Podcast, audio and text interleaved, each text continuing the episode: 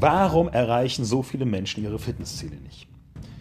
Als Fitness- und Personal Trainer beschäftigt mich diese Frage seit einigen Jahren.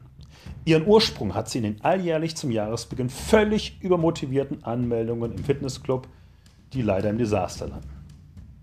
In vier, sechs, acht Wochen soll der Erfolg kommen. Wie eine Diät, die leider nie funktionieren wird, weil zu kurzfristig und nicht strategisch gedacht.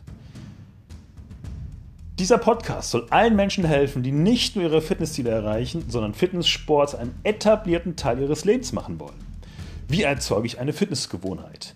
Wie erschaffe ich meine eigene Fitnesswelt? Was gehört zu einer adaptiven Ernährung? Und zum Beispiel, welchen Sinn machen neue Herausforderungen? Lass uns an einem Fitnesserfolg arbeiten und diesen möglichst ein Leben lang halten. Let's go!